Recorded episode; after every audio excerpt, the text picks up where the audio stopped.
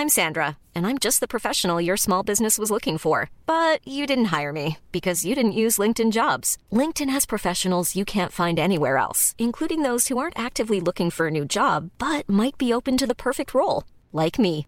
In a given month, over 70% of LinkedIn users don't visit other leading job sites. So if you're not looking on LinkedIn, you'll miss out on great candidates like Sandra. Start hiring professionals like a professional. Post your free job on linkedin.com/people today. Bonjour à tous et bienvenue à l'heure des pros ce matin au moment où Charles III est couronné de l'autre côté du Channel. L'esprit sans culotte anime la France avec son cortège de passion triste qui traverse les décennies depuis la Révolution. Étrange pays fasciné par la monarchie britannique qui rêve de couper la tête à son roi, fut-il républicain, qui chante la carmagnole à la moindre occasion, qui exhorte l'égalité mais encourage les privilèges, qui déteste les riches mais ne parle que d'argent. Bref, la France, fille unique de l'Église et de, Robert, et de Robespierre, le mariage de la carpe et du lapin, la France orpheline d'un monarque comme si le régicide de Louis Capet pesait à jamais sur les petits-enfants de la Convention. L'Angleterre est un miroir et les miroirs devraient réfléchir deux fois, c'est bien connu, avant de renvoyer une image. L'Angleterre est un miroir. Notre imaginaire vagabonde entre Buckingham et Westminster. Il plane comme un regret dans nos têtes qui roulèrent jadis dans la sueur. Tout ce qu'il reste de l'Occident, mille ans d'histoire, perdure à Londres, quand Paris n'en finit plus d'oublier son passé, de saccager ses mémoires et de remplacer la chaise à porteur par la trottinette. God save the King sera aujourd'hui notre cri du cœur. Vive Charles III.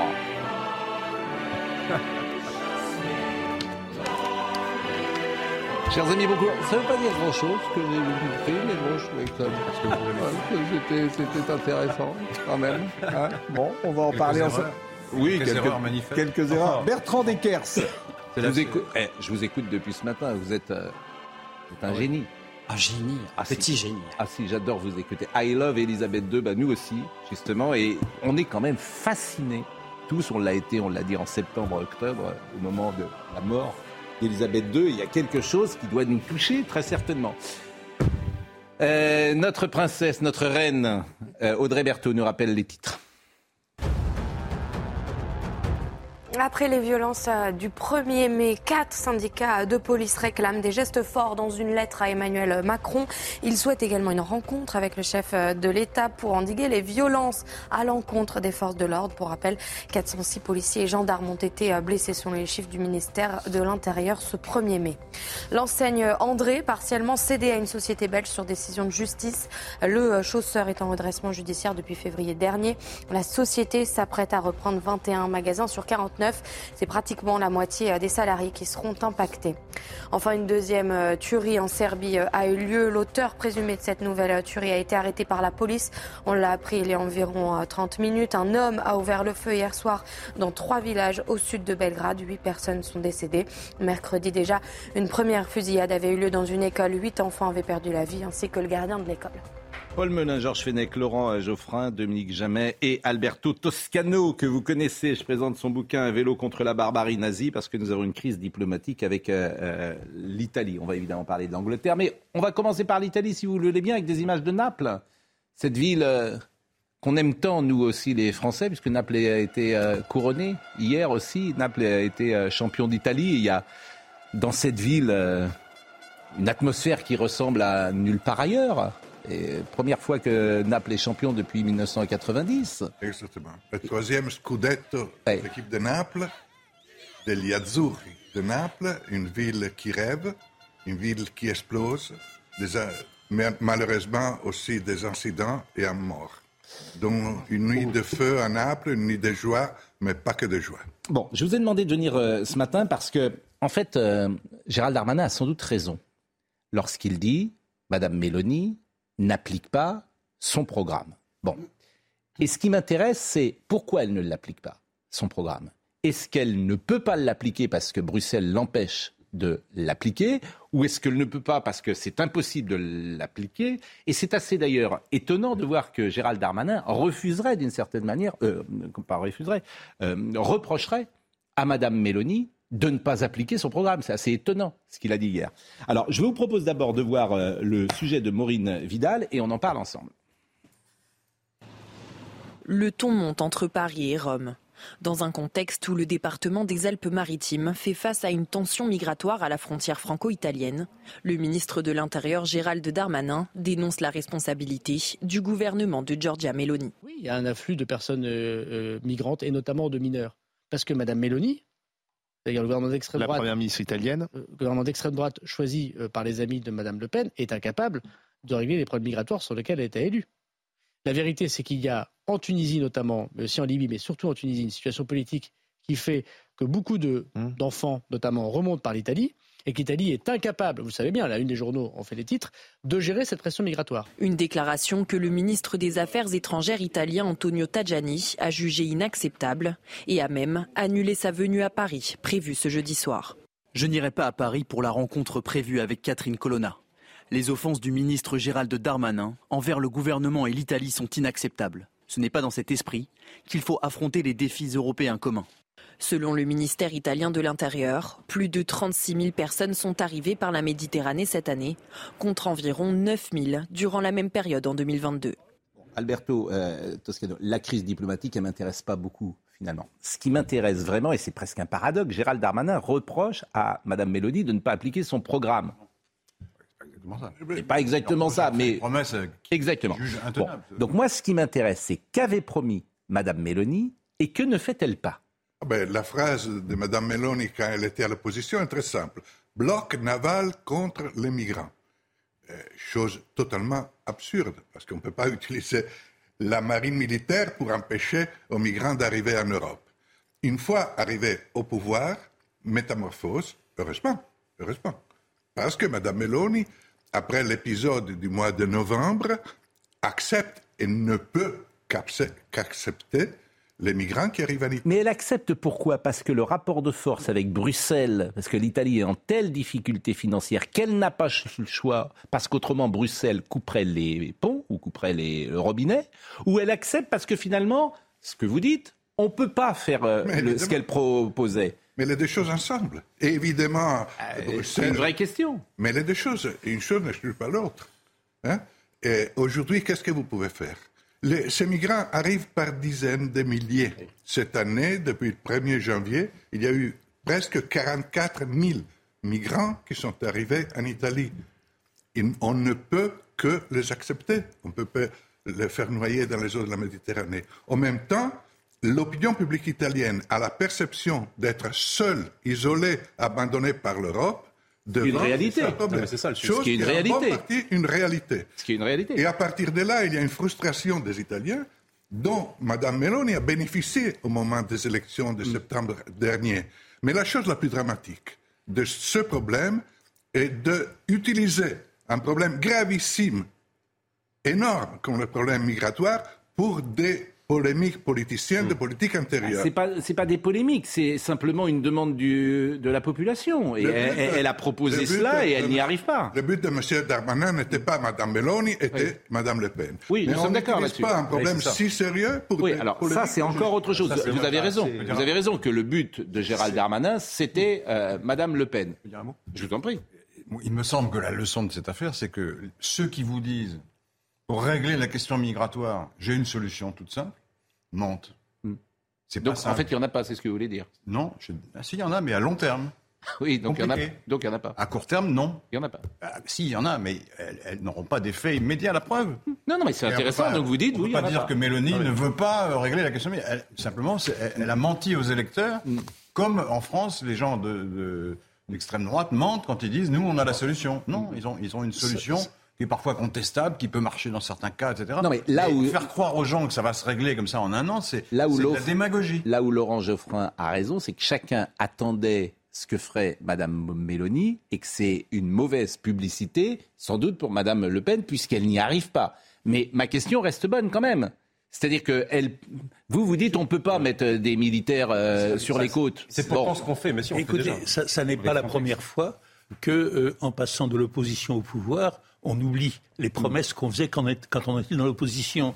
Mais il y a un front, il y a, il y a- il y a un troisième aspect de la chose. Il y a un front intérieur sur lequel Mme Mélanie a les yeux fixés. C'est-à-dire qu'elle sait très bien, comme ce serait le cas de Marine Le Pen si elle, si elle accédait au gouvernement, elle sait très bien que si elle prend des mesures strictes et dures, on dira Ah bah oui, elle est toujours fasciste, elle est toujours dictatoriale, elle est toujours autoritaire, etc. Et elle veut montrer à l'Europe, à l'opinion publique, sinon à son pays, non pas qu'elle n'est pas capable de tenir ses promesses, ce qui est un fait, mais qu'elle n'est pas celle que l'on croyait qu'elle était. C'est juste une position assez difficile. et qui peut Paul Melun celle de- et euh, Joseph. et qui peut être celle de Madame Le Paul Pen et Joseph. si elle arrivait au gouvernement. Il y a tout de même un, un élément qui est fondamental dans cette affaire migratoire au large de l'Italie, c'est la question de l'Europe. Et effectivement, vous l'esquissiez un peu, M. Toscano, la question aussi de Frontex et la question des dispositifs côtiers qui peuvent être mis en place par l'Union européenne. Parce que les problématiques migratoires au pourtour de l'UE, que ce soit en Espagne, que ce soit en Italie, que ce soit en Grèce, sont en partie des problèmes de toute l'Europe. Parce que les migrants qui arrivent à Lampedusa et autres remontent vers euh, la France, vers parfois même le Royaume-Uni. D'ailleurs, Madame Meloni, elle est allée voir le Premier ministre britannique, Monsieur Sunak, pour voir avec lui quelles pouvaient être les solutions conjointes. Donc c'est probablement par, à mon avis, moi qui suis souverainiste, l'UE, qu'on peut agir sur ce sujet-là. Alors, puisque Paul est est souverainiste, euh, on- Madame Meloni paye, paye la dette publique italienne. Vous ne pouvez pas être souverain chez vous si d'abord vous n'êtes pas pardon, en termes économiques. C'est toute la différence parce que sinon on ne comprend pas, par exemple, ce qui se passe au Danemark avec, avec ce qui se passe en. Italie. Le Danemark est souverain, est souverain économiquement. Et le deuxième point, je reviens sur ce que disait Dominique, sur le front intérieur, il y a quand même un élément, pardon, mais en Italie qui a énormément d'importance, c'est le pape. Le pape François prend régulièrement et encore dernièrement des, des, des- comment dire, euh, euh, Des positions pro-migrants. Des positions pro-migrants. Euh, Ar- Arturo Toscani, euh, Toscano, Alberto Toscano, Alberto Toscano. J'ai une. Toscano. J'étais dans, j'étais- C'est la Toscane. j'étais dans la musique. C'est la Toscane. Bon. Euh, finir mal. Roger Pro, allez-y. Ah bah Roger Pro, c'est mon père. Vous êtes gentil, dites donc. Euh, vous êtes attendez, Roger Pro, soyez gentil avec mon père. Je ne savais pas. Bah il est, il est de Et 35. c'était un- Bah ça les dites de bonjour à mon père. Bah oui, Roger Pro. Euh, bon, je vous en prie. Euh, Madame Mélanie, Madame Le Pen, c'est les mêmes? Non, non, d'ailleurs. Qu'est-ce qui les différencie selon Au vous Parlement européen, Oui. euh, le groupe de Mme Le Pen n'est pas avec Madame, le parti de Mme Meloni, et avec celui de M. Salvini, de la Ligue. Ils ne sont même pas partis du même groupe. Quelle est la différence européen. selon vous entre Madame Mélanie et Non, Le Pen La différence, c'est être au pouvoir. Ce qui change les choses est l'expérience du pouvoir. C'est là qu'on s'aperçoit qu'il y a la dette publique, qu'il y a les problèmes. Non, mais je suis d'accord avec vous, mais sur les idées. Alors avant, est-ce que, est-ce que vous, sur le plan économique, sur le plan sociétal, vous trouvez que ce sont des personnalités qui se ressemblent C'est de, de femmes qui font la politique et qui ont été longtemps marginalisées, Ma- Mm. Marine Le Pen l'est encore, en bon parti, et dont qui sont porteuses Mm. d'une pulsion de l'opinion publique de tout changer. Une envie de l'opinion publique. Non, mais il y a- Et pour vous, Madame Mélanie, c'est quelle, pour vous, Madame Mélanie, vous la- vous- c'est une femme d'extrême droite, c'est une femme conservatrice, c'est une fasciste. Pour vous, c'est qui, c'est quoi? Sa matrice idéologique est néofasciste. Sur ça, il n'y a pas de doute. En même temps, dans les dernières années et surtout dans les derniers, derniers mois, elle a dû s'adapter à une réalité, elle a dû faire l'expérience du pragmatisme et elle a montré être, pour certains aspects, pour Son discours, aspects, capable d'être euh, protagoniste de cette mutation. Son discours était proche, son discours et, la, et la campagne qu'il a faite était proche de celle en France de reconquête, dans Oui, les voilà. termes, Oui. très exactement. Et maintenant qu'elle est au pouvoir, c'est Éric Ciotti. Non, mais elle, est, elle est d'une droite qui est libérale sur l'économie. Elle est plus plutôt- libérale que Marine Le Pen. Elle est plutôt atlantiste. et Il y a plein de différences avec Marine Le Pen. et surtout, La, la- excusez-moi, la- la différence, c'est Oui. que la différence, c'est que Madame Le Pen euh, a renié Jean-Marie Le Pen et Madame Mélanie, elle renie simplement Madame Mélanie. Oui, non, mais il y a un point fondamental aujourd'hui, et c'est le fait que Mme Meloni est tout à fait favorable à la politique occidentale vis-à-vis de la crise ukrainienne. Absolument. Ça, c'est fondamental. On, on disait, et certains intellectuels français l'avaient écrit, C'est pas vraiment néo-fasciste hein, comme si, position. euh, Mme Meloni gagne les élections, Oui. l'Italie sera euh, favorable à Poutine. Oui. C'est le contraire. Donc elle n'est pas vraiment néo-fasciste quand vous la Elle qualifiez est- de elle néo-fasciste. l'était. Elle est Dans tout ses- à fait- elle l'était, ça veut dire. elle bon. est tout à fait pro-américaine. Bon, je voudrais qu'on voit juste le, euh, le sujet sur les migrants à la frontière italienne avec Maureen Vidal, et puis après je vous ferai écouter ce qu'avait dit euh, Nicolas Sarkozy. À 2 km de la frontière, gare de Menton-Garavant, Tous les trains en provenance d'Italie sont inspectés, des sanitaires aux trappes techniques. L'identité de chaque passager est contrôlée.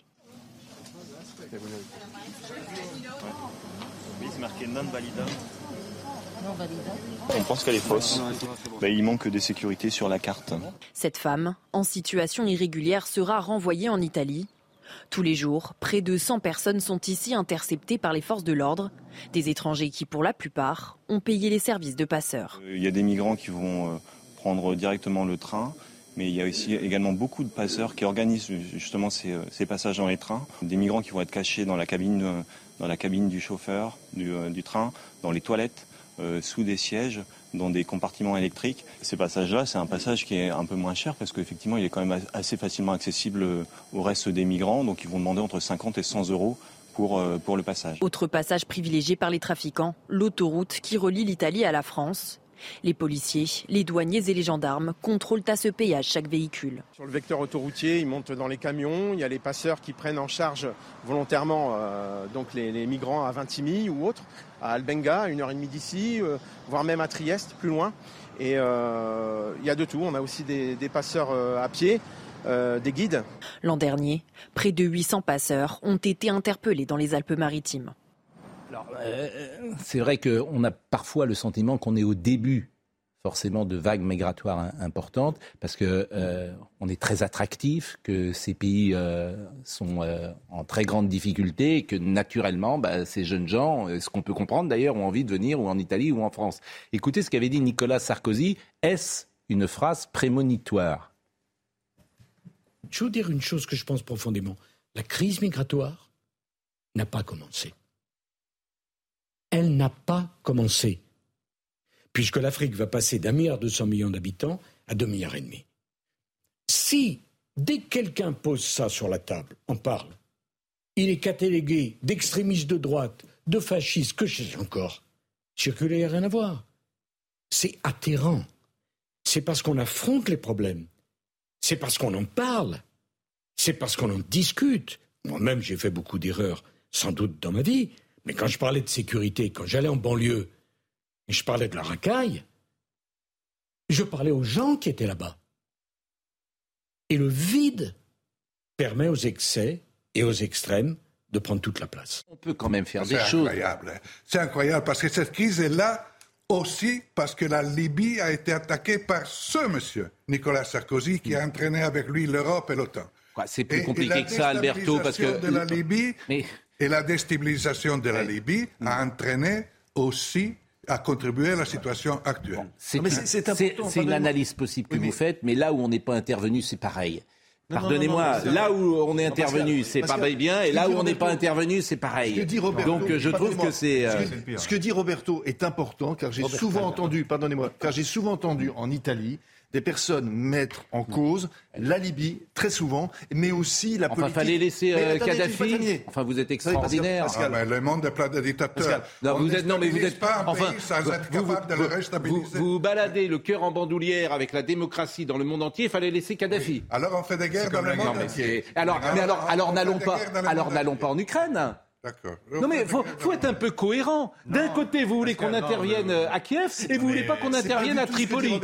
C'est pas du tout ce que Alberto. mais Reconnaissez que ça Non a mais je, me fais entendez. en- Intervenez mais, combien de pays mais n'allons pas à Kiev. On a Mais n'allons- déstabilisé la Libye. Eh ben n'allons On pas à Kiev. pas-. Pascal, reconnaissez que ça a mal tourné.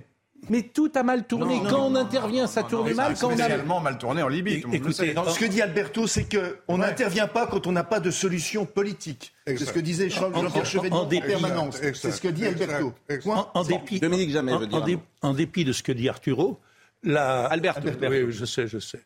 En dépit de ce que dit Arturo, la Libye, c'est un épisode. C'est un épisode grave, mais ça n'est qu'un épisode. Alberto- Mais ça fait des décennies, Robert. ça fait des décennies que toute l'Europe Hmm. est confrontée à une alternative, ou bien la passoire, ou bien le mur. Oui. Et pour des raisons respectables, on ne veut pas faire le mur, donc on laisse la passoire.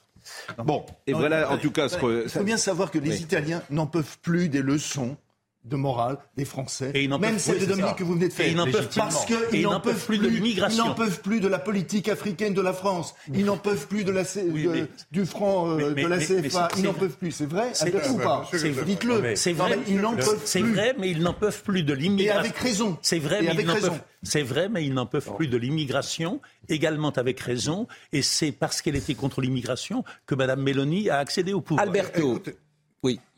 Au mois de novembre, euh, Mme Meloni, en faisant une bêtise énorme, a refusé d'accueillir le bateau Ocean Viking. Monsieur Darmanin a critiqué de façon très dure l'Italie. Depuis novembre, l'Italie accepte tous les migrants qui arrivent. Elle Oui. va même sauver des migrants qui sont dans l'eau territorial de Malte et les amène à Lampedusa. La situation en Italie est explosive et malgré ça, M. Darmanin n'arrête pas de donner des leçons à l'Italie. Pas, moi, je pense Si. qu'il Oui, visait davantage Marine Non, Le Pen que. Non, euh, mais non, mais c'est insupportable de donner des leçons. Mais je vous donnez vous donnez pas des leçons, vous donnez pas des leçons quand vous merdez à ce point à Mayotte. Excusez-moi, oui, c'est juste pas possible. Je, vous répète, je pense que ce qui était visé, c'était Marine Le Pen, et ça va dans une stratégie globale de l'exécutif de charger ce qu'ils appellent l'extrême droite euh, en Alors, c'est une très mauvaise Alors, c'est tout petit. Et C'est possible. très mauvaise bon. Alberto, d'abord, c'est toujours un plaisir quand vous venez. Vous le savez. Ah. Hein, parce que Pascal. nous aimons. Euh, Vous êtes le plus français des Italiens, le plus italien des Français. Est-ce qu'en Italie, aujourd'hui, est-ce que tous les postes de la RAI vont regarder le couronnement de Charles? Est-ce qu'en Italie, il y a la même fascination que nous, Ah oui, les Français? Ah oui, Ah oui? Ah oui, il y a plein d'émissions sur ça. Ah oui. Et on parle de l'ombre de Lady Diana sur ce couronnement. On en parle beaucoup. euh, Nous, on n'en parle pas trop. Pourquoi, pourquoi vous parlez de l'ombre de Lady Diana en Italie? Ah oui, on en parle parce que effectivement, ça existe, non? Le dernier Ouais. roi italien, c'était? Le dernier? Victoire. euh, c'est qui le dernier roi? Umberto. Le dernier roi en Italie, Oui. euh, Um- Um- Umberto II, Umberto, Hubert II, Oui. qui a été roi seulement un mois en Bon. 46. Et avant, c'était. Et avant, c'était Vittorio Emmanuel Victor III. Emmanuel, bien sûr. Effectivement. Et avant, c'était Umberto I. Oui. Je peux continuer si vous voulez. Ah bah, nous sommes passionnés par euh, l'histoire euh, monarchique de, de l'Occident parce que je disais.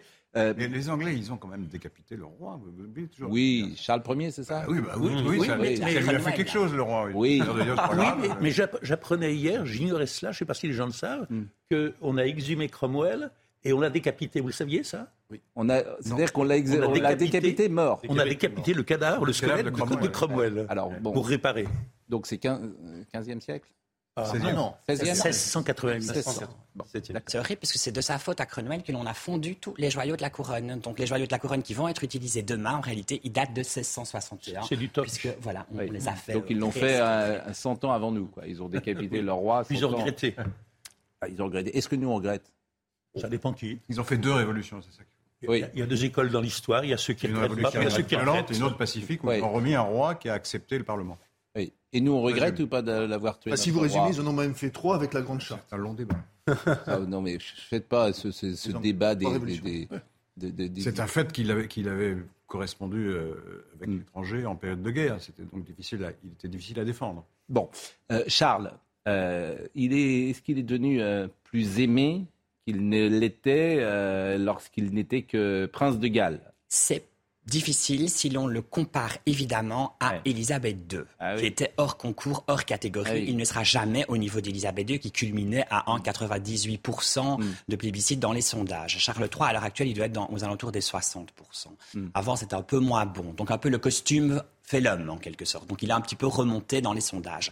Mais voilà, il y a une image qui est quand même toujours difficile. Il a eu une carrière Qu'est-ce qu'on lui reproche au fond? Parce qu'il est plutôt écolo, plutôt proche de la nature. Il pourrait être très aimé. J'ai vu qu'il avait créé un village à lui. Oui, absolument. Il s'appelle. euh, qui est dans, euh, en Angleterre. Oui. Le nom du village, là, pour l'instant. absolument incroyable. Oui, oui. Ça a été bâti à l'ancienne avec des- c'est- Ça a 30 ans. C'est un Oui, oui, village ça- euh, qui est- qui est sorti de terre tout seul avec des nouveaux bâtiments, Ah. une nouvelle vie. Puisque depuis les années 80, il est très très écologique. Oui. Il est très porté sur l'environnement, les questions environnementales. Mm. C'est quelque chose qui l'habite vraiment. Et à l'époque, on l'appelait le prince pomme de terre. prince des on se, voilà, on se moquait de lui. Bon, Qu'est-ce qu'on lui reproche aujourd'hui Ah, il y a un peu, il a côté quand même un peu euh, extraordinaire, Charles, hein, quand même. Il a, il, c'est le roi de la galaxie Windsor, en quelque sorte. Donc il ne vit pas comme le commun des mortels. Oui. Charles, il, euh, on a une anecdote qui nous raconte qu'un soir, il a faim, il descend dans la, euh, dans la cuisine, et alors il voit des gâteaux qui sont emballés avec du papier sulfurisé, et alors il regarde Camilla, il dit, mais ça, on ne le mange pas. Donc, vous voyez il- le papier sulfurisé en question. Donc, il a un côté un petit peu hors du monde. Et- Paraît-il qu'on lui mettait du dentifrice sur sa brosse à dents. et vrai, tous les matins, il a six œufs à la coque devant lui. C'est pas Bah, vrai. c'est pas vrai. On- n'est pas suffisamment, honnêtement, dans cette intimité royale pour dire que. Mais ce que l'on dit surtout, hein, c'est que le, monsieur qui est chargé, le valet qui est chargé de lui donner le dentifrice, il est, il est, il est en Il y a un valet fonction. chargé de lui donner le Il est surtout en, fonction pour. Il fait autre chose quand même. Oui, il fait aussi d'autres choses. Parce que c'est un job. euh, Bon, c'est pas. On avait la même C'est chose pas en France. débordé. Mais on avait la même chose en France pour la chaise percée. Il y avait un- Oui, mais t'es pas. Il autre chose. Il a pas surtout pour mission de, vraiment extraire toute la pâte à dentifrice, dit-on, du fameux tube à dentifrice, parce que Charles, comme ses prédécesseurs, est assez près de ses sous. Oui, il avait, paraît-il, revendu des, des- des cadeaux pour 30 000 euros. C'est pour ça que maintenant, tous les cadeaux au-dessus de 200 euros, je crois. On ne peut plus. Il ne peut plus. On il est obligé plus de les donner dans un musée ou je ne sais quoi. Parce qu'il refilait les. C'était son valet qui était allé vendre des cadeaux qu'on lui avait offerts. Ça, c'est le côté... vrai Oui, bah oui, c'est... oui, ce n'est pas faux. Ça, c'est le côté polémique de Charles III. Et, dans notre métier, il y a des gens qui revendent des, les livres qu'ils qu'ils reçoivent. Ils allaient chez Gilbert Jeune, c'était dédicacé. Ils allaient revendre tous les livres qu'ils recevaient. On pourrait regarder la chose sous un autre angle aussi. Il a euh, créé la, la- la fondation Princess Trust Ouais. et il a donné, grâce à cela, c'est une fondation qui milite vraiment Ah oui, pour les personnes qui sont au chômage, pour les Ouais. étudiants. Et on estime qu'il a donné vraiment un job, un travail à plus de 10 millions de personnes. La plus grande fondation, la énorme. plus grande fondation philanthropique en Europe. Absolument, c'est la plus grande fondation philanthropique grande. européenne. C'est- quoi votre il a quand même t-shirt, beaucoup. c'est quoi votre t-shirt c'est- la représentation de Charles Ah. avec celle de euh, avec celle de Élisabeth II. Ah oui, ah oui, ah bah, faites, euh, montrez, ouvrez, ouvrez, parce qu'effectivement, c'est donc euh, en. Alors, c'est un Charles un peu plus jeune, j'ai l'impression. hein, Oui, c'est un Charles un peu plus jeune. C'est un Charles un peu Ah plus oui, il y a jeune. Elisabeth à l'intérieur. Et, euh, et et Elisabeth Elisabeth à l'intérieur. Mais c'est significatif quand même, votre t-shirt. C'est que vous-même, vous n'avez pas vraiment tourné la page. Ah, On ne tournera jamais la page d'Élisabeth II. C'est impossible. C'est une reine qui est rentrée dans la légende, qui est devenue une icône, Ah oui, qui a régné pendant 70 ans. C'est extraordinaire. C'est le plus long règne. Je sais pas s'il aimerait votre t-shirt. Hein. L'histoire britannique. Parce que quand même, il peut se dire, euh, pff, maman, euh, ça va quoi. Non, non, je vous assure qu'il ne. Comment dire Il a estimé, on dit qu'il estimait ces dernières années qu'il était trop tard. Ah oui. Et que, Vous, le- voilà, vous le c'était- savez voilà, bien ce qu'on lui reproche. On lui reproche que sa mère ait vécu trop longtemps. Il a 74 ans. J'entendais ce matin d'ailleurs des commentaires d'un mauvais goût incroyable disant qu'il attendait depuis 74 ans la mort de sa mère, ce qui est un peu excessif Ouais. quand même. Mais il est évident qu'un certain public préférerait que ce soit William plutôt que Charles Ouais. et que ce soit George, le petit George, plutôt que William. Ah mais je vous connaissez toute la famille. Mais vous savez, les Windsor euh, se mettent au goût du jour. Et il se dit qu'il est conscient, il est conscient de cela, de ce sentiment, de cette volonté, de cette envie. Et il, il- il ferait une parenthèse d'une dizaine d'années, grand, grand maximum, en tout cas, avant de laisser sa place. Ah non, mais il laissera pas sa place. Ça, on, n'abdique jamais. Ça, ça, ça existe pas. Bah, ça. justement, il se dit qu'il accepterait, lui, l'idée à l'inverse d'Elisabeth. La famille Windsor, c'est comme la télévision. Soit tu meurs, soit tu es viré. Mais tu décides jamais de partir de On toi. verra, on verra. Alberto, c'est fini Vous allez, euh, je vous, euh, vous repartez euh, pour l'Italie ou vous restez euh, Non, je reste ici. je ça, reste ici. ça fait combien de temps que vous êtes en France? 37 ans. 37 ans. Je n'ai je n'ai vu passer. Mais malheureusement, cette relation franco-italienne est incroyable. Oui. On se dispute Et à la fin, on se retrouve toujours. Oui. Et donc, je fais confiance Mm. à Madame Catherine Colonna pour euh, essayer de recoller les morceaux. Qui a été ambassadrice Bon. à Rome. Qui a été ambassadrice à Rome, qui parle parfaitement l'italien et qui connaît parfaitement la politique Le italienne. problème, c'est que vous ne vous êtes jamais vraiment euh, remu du, du- du but de Trezeguet en finale de, des championnats d'Europe, qui, est- qui est- quand même un schisme dans les relations diplomatiques entre la France et l'Italie. Il y a C'est ça et ça Marignan. votre. Il y a Marignan et- Ah, Il y a Marignan et le but de Et Trezeguet. quand, quand Zidane et Materazzi seront chefs de, de gouvernement, alors... Vous le connaissez, Materazzi? Non, je ne le connais pas personnellement. Ah oui, on ne sait pas. Qu'a-t-il dit Zidane non plus. mais- Bon, Alberto, c'est toujours un plaisir en tout cas. Un vélo contre la barbarie nazie, l'incroyable destin du champion euh, Gino Bartali, qui a, qui gagné le tour. demain, hein. hein, le Il a dû gagner le tour, Bartali. Deux fois, Deux en fois. 38 et en 48. Eh ben merci à vous. On va continuer évidemment avec euh, Bertrand euh, Descartes. Il a parlé italien hier. Il a dit scusa. Qu'est-ce que vous disiez hier comme ça Vous, Scusi. scu- vous Ouais, disiez Je demande pardon à l'Italie. Ouais. Il demande, il demande pas, il demandait pardon à l'Italie. Vous vous rendez compte L'Italie aussi a des pardons à demander. Où on en est Bon, il est 9h28, on est un poil en retard, mais bon, c'est vendredi. Euh, la pause, à tout de suite. Mais nous sommes très en retard, Audrey Berthaud. 100 000 km de pistes cyclables en France, c'est l'objectif du gouvernement. Un plan vélo va être présenté aujourd'hui. 2 milliards d'euros vont être investis sur les quatre prochaines années pour les vélos. Euh, Le gouvernement prévoit une série de mesures pour favoriser la pratique du deux roues sur notre territoire. Le scandale du fonds Marianne, le parquet national financier ouvre une information judiciaire pour des soupçons de détournement de fonds publics et prise illégale d'intérêt. Ce fonds, créé par Marlène Schiappa en 2021, est censé financer des associations qui luttent contre l'islamisme, cet argent serait très mal distribué. Et puis J-1 avant le couronnement du roi Charles III, c'est l'heure des derniers préparatifs. 2300 invités sont attendus, évidemment des centaines de millions de téléspectateurs. Et à cette occasion, la fameuse phrase Please mind the gap que l'on entend en sortant du métro londonien sera dite ce week-end par le roi et la reine. Régine Delfour été présente lors des obsèques euh, de la reine d'Angleterre. Et elle nous avait fait vivre ce moment euh, historique et elle est euh, de nouveau présente euh, aujourd'hui dans les rues de Londres, dans une atmosphère sans doute différente. Vous êtes magnifique, Régine. Vous avez mis la couronne. Est-ce que l'Angleterre est prête? Oui. Oui, Pascal, l'Angleterre est prête et nous sommes dans un des meilleurs endroits sur le Mal. Donna vient juste de me mettre une couronne et on voulait vous montrer les préparations. Carole, euh, you have a King Coronation quiche. Vous avez la, la, la quiche de la, du couronnement, c'est ça? Yep. It's um, yeah, cheese, bacon. I've put a bit extra in, and uh, uh, spinach, and yeah, as near as I can to get to the king's one. Donc c'est la première quiche avec du fromage, des épinards, de la fève, des fèves et aussi des estragon. Cindy, you, you, you have some uh, cake. We have some cakes, yes, some cupcakes that my neighbour made. Very beautiful, look very yummy. Alors les cakes, euh, Pascal, les cakes euh, spéciaux euh, là pour euh, pour euh, le couronnement. Et ce n'est pas tout, ils ont aussi du champagne. Euh, so Sarah, uh, when are you going to doing the champagne? Quand est-ce que vous allez boire ce champagne? We're going to drink the champagne when the uh, king is crowned. Alors ils vont l'ouvrir en fait, Pascal, quand le quand le roi va être couronné. Et euh, Carole, alors vous voyez, il y a les il y a les drapeaux. Il y a les, euh, les, les biscuits, les petits bonbons. Euh, euh, Donna, sorry. Um, why is so important for you to be here? Pourquoi c'est très important pour vous d'être ici? uh, to celebrate our king being crowned, um, and we're very proud to be British. So we want to be a big part of this. Alors c'est très important pour nous d'être ici parce qu'on est anglais, on est très fiers de, cette royauté, de, oui, de, ces couronnes. Et pour nous, c'est important de vivre ce moment historique. Alors vous voyez, euh, Pascal, ici, tout le monde se prépare. Il reste encore 24 heures avant euh, le, le jour J, avant euh, que le carrosse royal n'emprunte le mall pour aller à Westminster. Merci Régine, Madame, Monsieur, bonsoir. Alors que le carrosse passera très certainement devant la voix de Léon Zitrone me manque. Je ne sais pas, on a- Marine, si on peut ressortir, j'y ai pas pensé. Si vous pouvez ressortir, Madame, Monsieur, bonsoir. Alors qu'à l'instant même, mais les gens qu'on vient de voir, euh, Régine, euh, nous sommes d'accord qu'ils ne vont pas quitter leur place.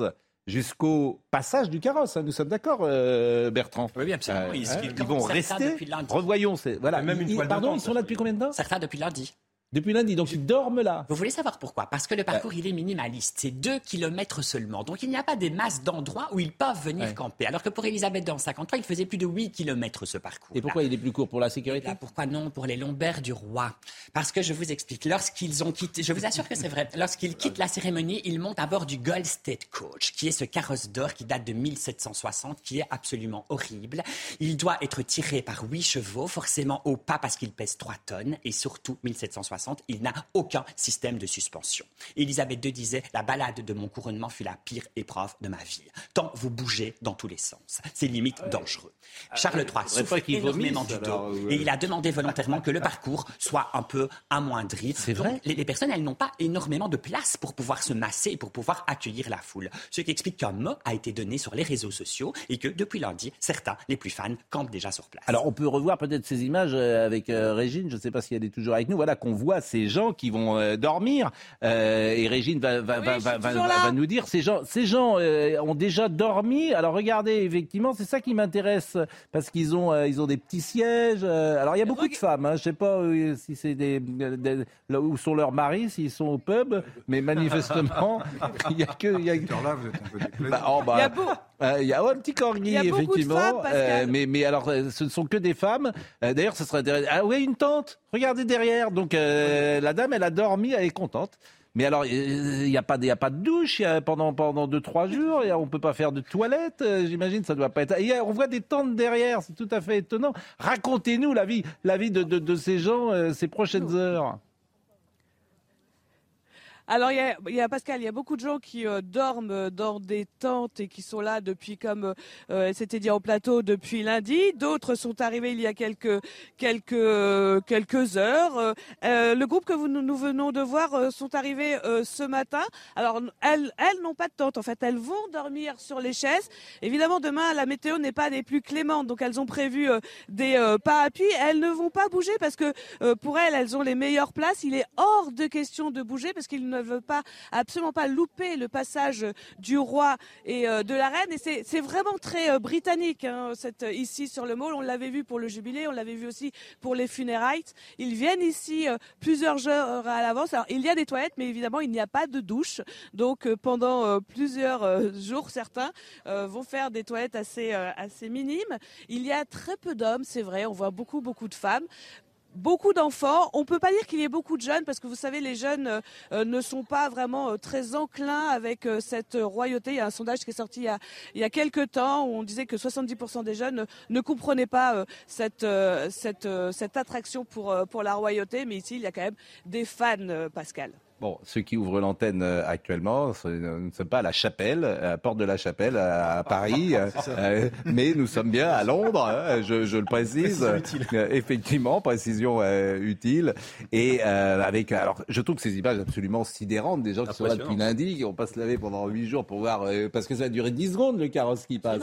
Et C'est fascinant. Votre pays est quand même fascinant. C'est pas mon pays, je suis belge. Oui, c'est entendu, mais votre pays d'adoption. Monarchie aussi. Voilà. Il y a trois, trois emplacements qui sont particulièrement prisés. hein. Ce sont les, les trois emplacements où il va y avoir, comment dire, un virage que les deux carrosses, puisque le carrosse du retour ne sera pas le même que le carrosse de l'aller. Ils vont emprunter deux carrosses différents. Ah bon, tous les le- deux sont lequel très est très dur? C'est le premier C'est le, second, l'allée? c'est le dernier, c'est celui pour revenir. Le Gold State Coach dont je vous ai parlé. Comment vous dites le Gold Gold State Coach, le carrosse d'or. D'accord. Alors celui-là, il date de quand? 1760, couronnement de Georges III.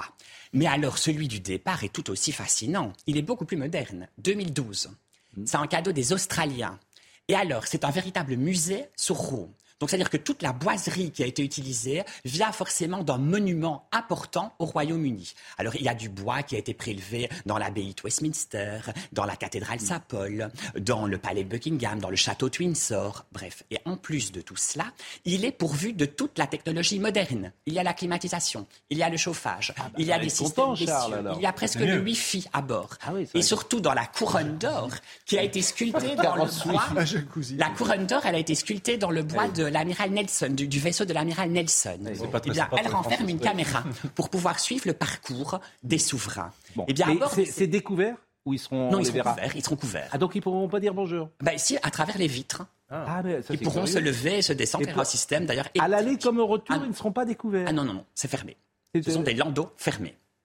Et c'est pas c'est pas étonnant ça que parce que quand on se marie généralement c'est découvert. C'est découvert, oui, mais c'est un couronnement, c'est un couronnement. Donc, euh, voilà, Donc le, on n'a pas le droit de dire le bonjour. protocole est totalement différent. Et ce que je vous disais, c'est qu'au passage de ces deux carrosses, il y a trois emplacements qui sont particulièrement prisés. Là où les chevaux vont devoir emprunter en tournant, puisque l'on sait que la cadence des chevaux va devoir être diminuée. On estime à 25 minutes le parcours de 2 km 100. Bon, alors euh, on est d'accord que euh, demain Charles est couronné, mais Camilla également couronnée, c'est ça qui m'a étonné. C'est-à-dire qu'on va lui mettre une couronne couronne sur, sur la, la tête. De absolument. la même savez, manière. ce n'est pas si étonnant, c'est parce qu'on a oublié cela. Le dernier couronnement d'une reine consort, c'est la mère d'Élisabeth II.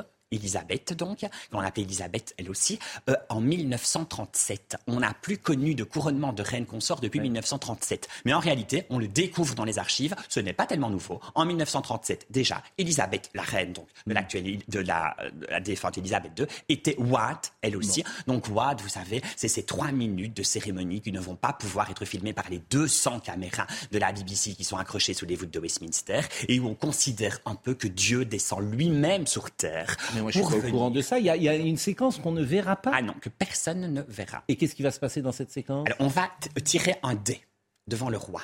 Un dé, donc c'est-à-dire en, en genre de paravent à trois pans, qui a été réalisé tout spécialement, qui a été brodé par les meilleures écoles de broderie de la de, l- de l'école britannique, des écoles britanniques, et qui va, l'archevêque de Canterbury sera seul avec le roi. Il va tremper ses deux doigts dans une cuillère, la cuillère du couronnement, qui date de 1200. C'est le seul élément qui a survécu à Olivier Cromwell, d'ailleurs. On en parlait tout à l'heure. Et dans cette cuillère va être déversé le sacrème.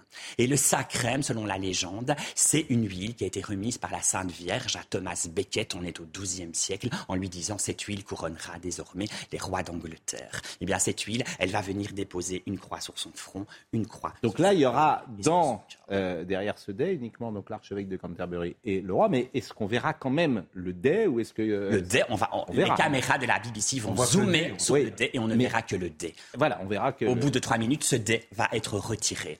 Et ce sera au tour de Camilla. Mais petite subtilité, Camilla, elle, ne sera pas cachée des regards. un Camilla, dé, elle, euh, va être Marie me dit c'est quoi un dé Un dé, c'était Un paravent. Voilà, c'est un paravent. euh, c'est un Il est très écologique. Le, le roi est quand même aussi. C'est pas un dé. Non, mais non, Il va pas jouer au dé avec l'archevêque de Canterbury.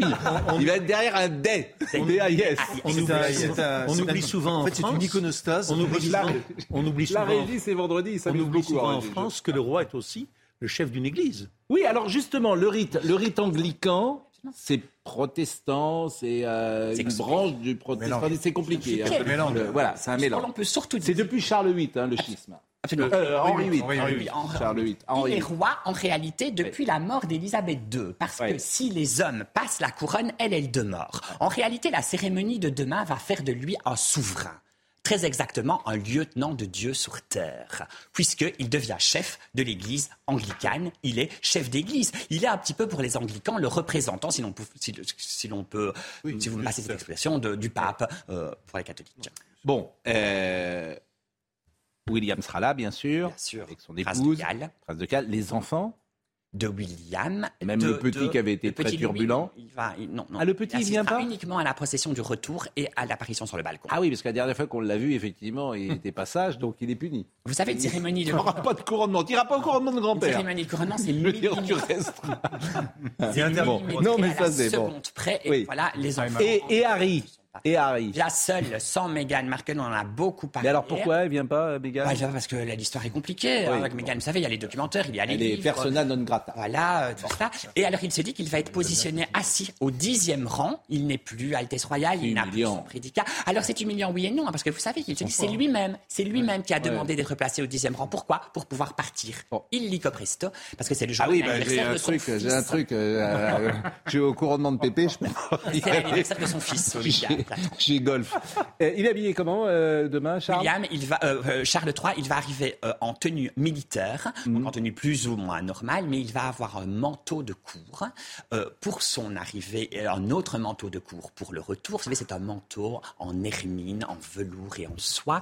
il fera 4 mètres lors de son arrivée, 6 mètres pour le retour. Ah, il est recyclé, il a été utilisé en grand 1937 pour le couronnement de Georges VI, tout de même, et il se changera six fois lors de la cérémonie. Et lors de Six l'onction, fois six fois. Lors de l'onction que l'on parlait avec les petites croix sur son corps, il va euh, euh, euh, revêtir ce que l'on appelle une, euh, une, euh, une collobium signe de Nice, qui est, si vous voulez, une tenue toute blanche, qui est un linceul, en quelque sorte, puisqu'il va, il va se dévêtir de tout vêtement un peu luxueux pour pouvoir accueillir un Bertrand, Dieu sur lui. Vous êtes exceptionnel. Merci, merci. Franchement, mais moi, je vous dis, c'est exceptionnel. Vous savez, je ne sais faire que ça, moi. Oui, bah, vous faites. euh, c'est ça qui est formidable de faire une chose aussi bien que. bah, je vous ai- on Ça vous écouterait, mais, 70 ans mais qu'on des, attend.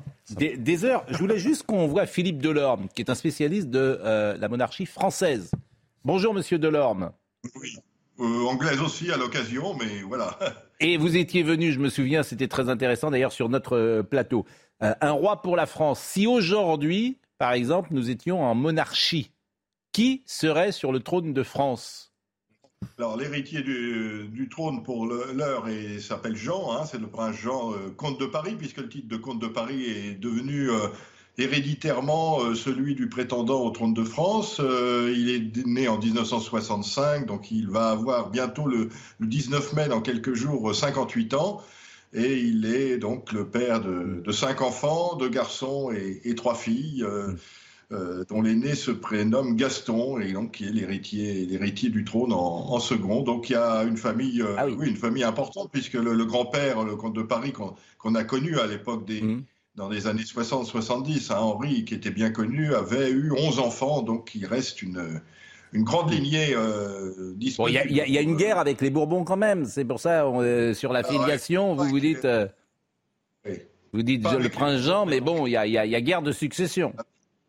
Avec un Bourbon qui est un Bourbon d'Espagne, oui, effectivement, qui est le cousin du roi Philippe VI, qui s'appelle Louis-Alphonse de Bourbon, euh, qui, en tant que descendant de, de Louis XIV, puisqu'en fait, les Bourbons d'Espagne, les, les- les rois, le roi d'Espagne est un descendant direct de, de Louis XIV, hein, eh bien, on a, euh, on a un de ses, de- un de ses descendants euh, qui n'a pas le trône d'Espagne, mais qui lui prétend euh, à l'hypothétique trône de France. Voilà. Bon, donc on aurait Jean. Alors, ça serait Jean combien s'il était euh, le comte de Paris Et Jean IV. Ça serait Jean IV. Et alors, évidemment, ça serait son fils, ça serait Gaston Ier, parce que j'ai pas souvenir d'un.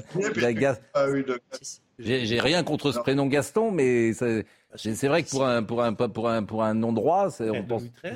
Là, Pardon. alors, il y avait un Le frère de Louis XIII s'appelait Gaston. Oui, Gaston, Gaston d'Orléans. Gaston d'Orléans, effectivement. Voilà, le frère de Louis XIII Bon, bah écoutez, euh, Non, non, non. non, que dites-vous Que dites-vous Que dites-vous Bon, merci Monsieur Delorme. Je vois que déjà vous êtes en votre sur vos terres, peut-être en votre château.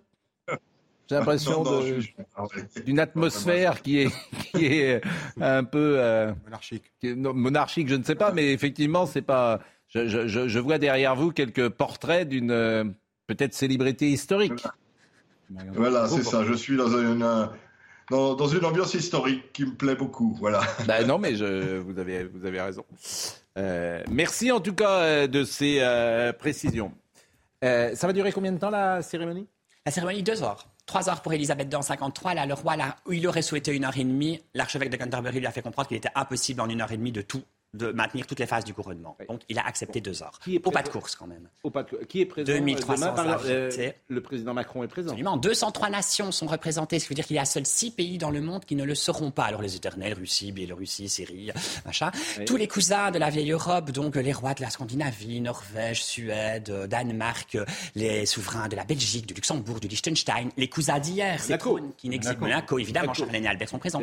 Elle sera là, Charlène? Oui, absolument. Oui, les cousins qui n'existent plus, les cousins d'hier, les trônes de Grèce sont représentés, les trônes de Roumanie sont représentés, de Bulgarie sont représentés, et beaucoup, beaucoup de sultans du Moyen-Orient, qu'on a quand même peu l'occasion de voir, les sultans de Brunei, de Bahreïn, de Koweït, de Dubaï, Mais par exemple, le, Qatar. la famille royale française, le prince Jean, il est invité Non, non, ils n'ont pas été invités. Ah. Emmanuel et Brigitte Macron sont les seuls à représenter la France. Et il y aura une troisième invitée française qui est la baronne de Weidmer, qui est l'une des grandes copines, l'une des grandes amies euh, de Charles III.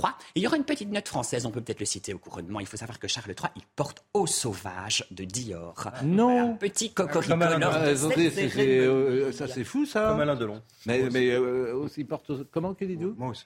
Vous aussi Oui. Vous avez très C'est bon goût. intéressant. Mais je trouve qu'il y a quelque chose euh, en vous de Charles. III. Je trouve. euh, franchement, je... Le port altier. Quelques célébrités aussi, David et Victoria Beckham, vont Oui. rejoindre les Qui a voilà, fêté ses 48 ans, je crois, il y a quelques jours, euh, David Beckham. Stella McCartney, Lionel Richie et Rowan Atkinson, vous savez, Mr Bean. Ah oui. Le rôle de Mr Bean.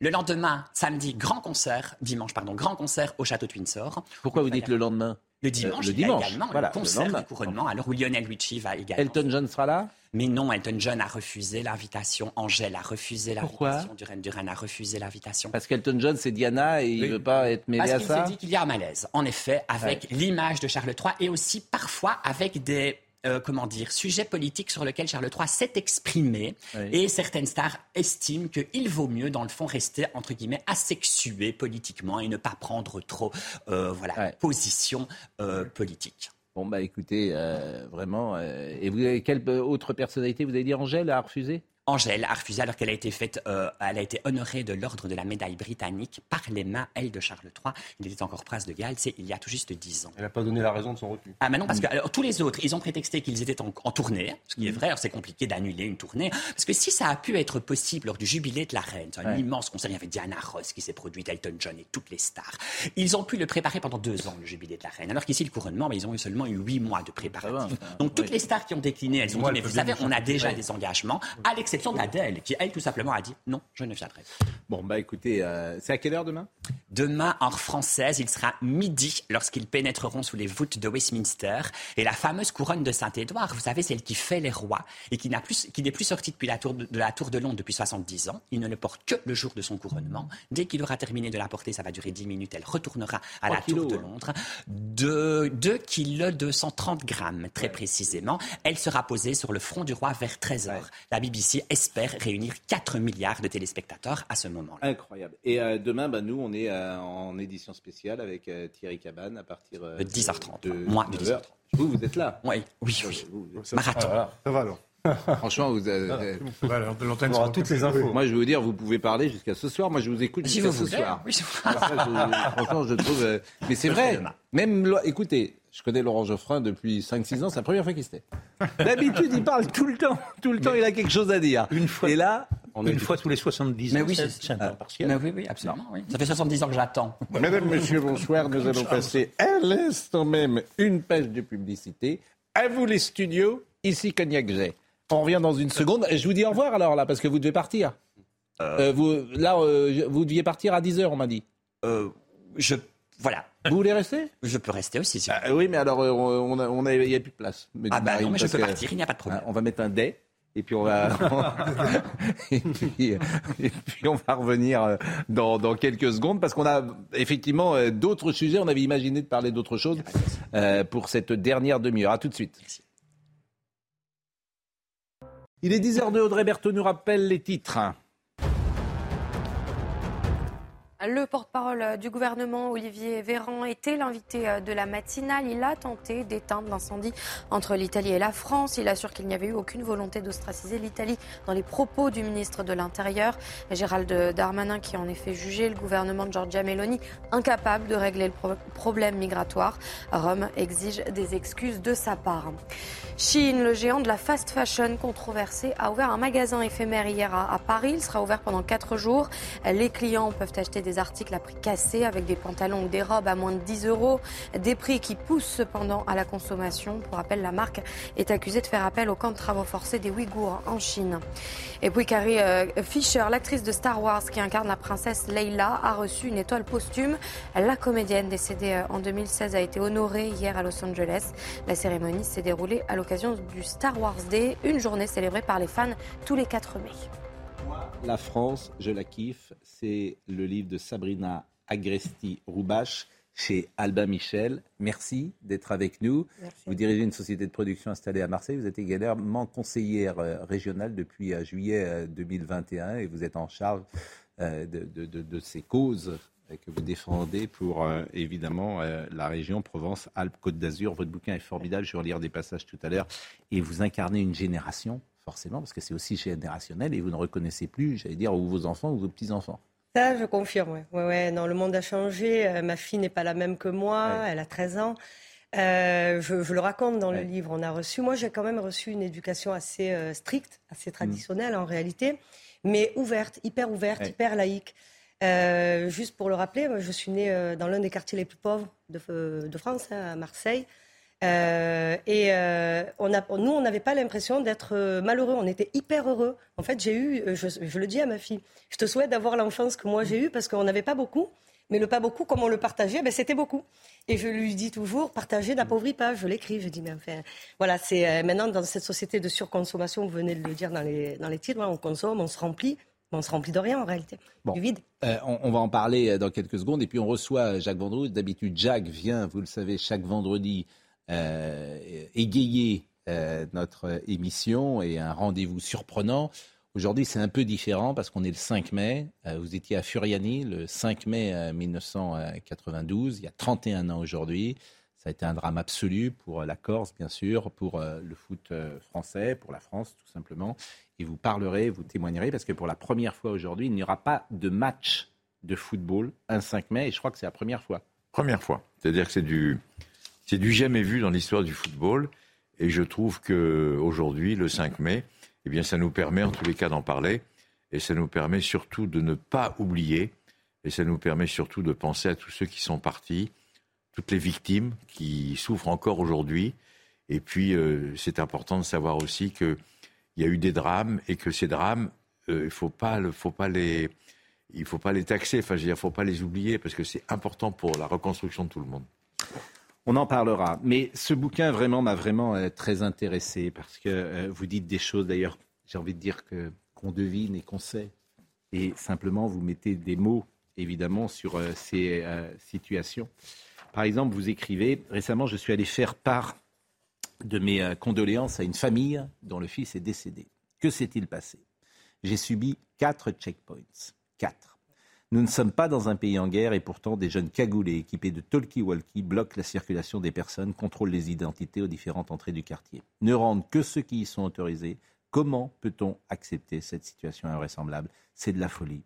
Elle devient banale, acceptée. Les gens qui vivent là sont soumis à des lois qui ne sont pas celles de la République.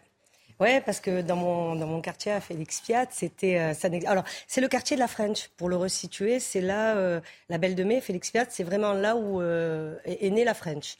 La French, Connection. Et donc, on a grandi dans ça quand même. On a grandi dans ça, mais ce qui a changé en réalité, c'est la, la fureur et la, une espèce d'animalité chez les, les jeunes que je trouve qu'on n'avait pas avant. C'est-à-dire une espèce de sauvagerie gratuite qu'on comprend pas parce que faire du mal, parce que tu veux voler quelque chose, tout le monde sait à peu près comment ça se passe, tu braques une bijouterie, euh, bon, tu essaies de faire le moins de dégâts possible. Là, maintenant, ça a complètement changé. On a plutôt l'impression que, enfin, pas l'impression, vous regardez les chiffres à Marseille, mais ça ne veut pas dire que qu'on a tout cédé. Ça ne veut pas dire qu'on a tout cédé. En revanche, je pense qu'on a, hum, par une espèce de. Et là, je sors. Enfin, là, c'est plus la députée qui parle, c'est vraiment celle qui est. Donc, la productrice, l'enfant de Marseille, qui a écrit le livre. On a cédé par facilité. On a cédé parce qu'on a expliqué que, ben, comme tu étais malheureux, pauvre, que tu étais né dans un quartier euh, pas top, tu avais le droit de faire ce que tu voulais. Et au contraire, je pense que c'est là où, en réalité, moi, quand je vous dis mes parents serraient la vie, c'était vrai. Nous, on était chronométrés. Quand on sortait de l'école, j'avais 10 minutes, il fallait que Oui, mais vous Sarah venez de dire ait quelque chose. Vous venez de dire quelque chose d'essentiel, la famille. C'est-à-dire que vous étiez dans une structure Familiale. où- Mais les parents familiale où les parents, Mais les parents. votre père, Mais je le votre mère étaient présents. Aujourd'hui, ça a explosé cette structure on, familiale. on veut, on veut que l'école et la police règlent tous les maux de la société. Et on oublie toujours les parents. Les parents sont responsables de ce qu'ils fabriquent. Moi, je le dis, j'ai été élevée par ma grand-mère. Ma grand-mère vivait avec nous. J'avais papa, maman. Mais c'est pas politiquement correct ce que je vous dis. Je devrais même pas le dire en réalité. Maintenant, je suis élue, mais je m'en fous en fait, parce qu'il faut le dire.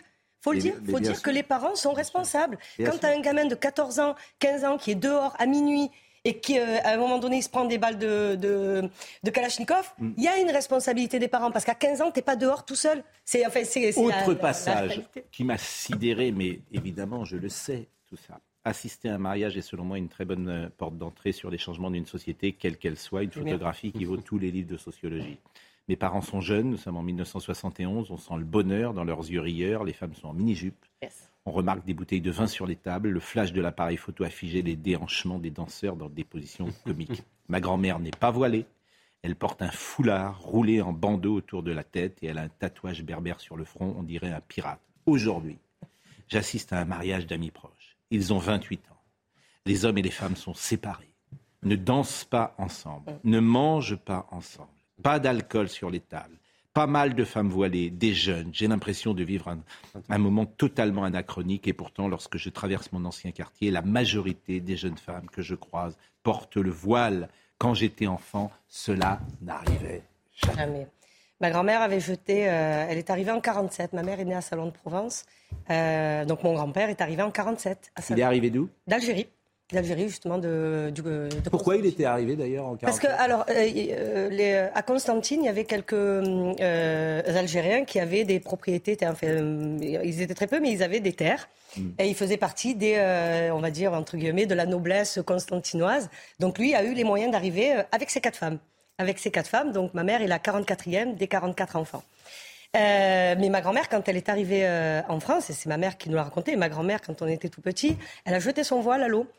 Et euh, pourquoi elle a jeté son voile En disant, euh, enfin voilà, t'arrives en France, c'était la liberté, c'était euh, on va on va pouvoir vivre comme on a envie, euh, vivre librement. Le truc qui s'est passé, mais ça, j'ai produit un documentaire qui s'appelle Djellaba Basket, c'est Philippe Pujol qui l'a réalisé et qui l'a écrit sur le phénomène de radicalisation. Pareil, les petits signaux faibles, on n'a pas voulu les voir, mais pareil pour les mauvaises Mais on les a vus, On les a pardonnez-moi. vus, mais on les a pas traités. Ah non, non, bah, attends, moi je suis pas d'accord avec vous. On les a vus. Il y a quelqu'un qui les a vus dans les années 80. hein. C'est vrai. Et il l'a dit.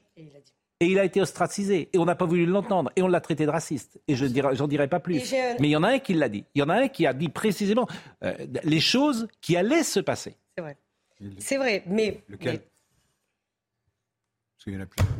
Vous savez bien qu'il est. euh, ne faites pas euh, Ouais. Laurent Ouais. Geoffrin. Vous savez bien qui a alerté sur ces sujets-là. Le de Front National. Ah oui, le- le... Front National a, a- a tiré la sonnette d'alarme sur ces. Comme il Mais- était plus ou moins antisémite, il y avait un problème. Ouais, ouais. En fait, je pense que Oui. l'histoire. euh, enfin, mais c'est autre chose. Bah, c'est autre chose, mais ça. C'est autre chose. Mais- C'est autre chose. Mais vous avez parfaitement raison. C'est-à-dire que lui-même, d'ailleurs, dit aujourd'hui que le, ce qu'il a dit sur le détail Mm. a arrêté à juste titre sa carrière politique, Mm. mais lui-même a parlé de ces sujets-là et euh, c'était le seul à l'époque. Oui, mais Et oui. Je ne peux pas vous dire autre chose. Moi, je- c'est Je vais- c'est une réalité. C'est une réalité. Alors, euh, on, a cédé, euh, on a cédé beaucoup de terrain sur la laïcité.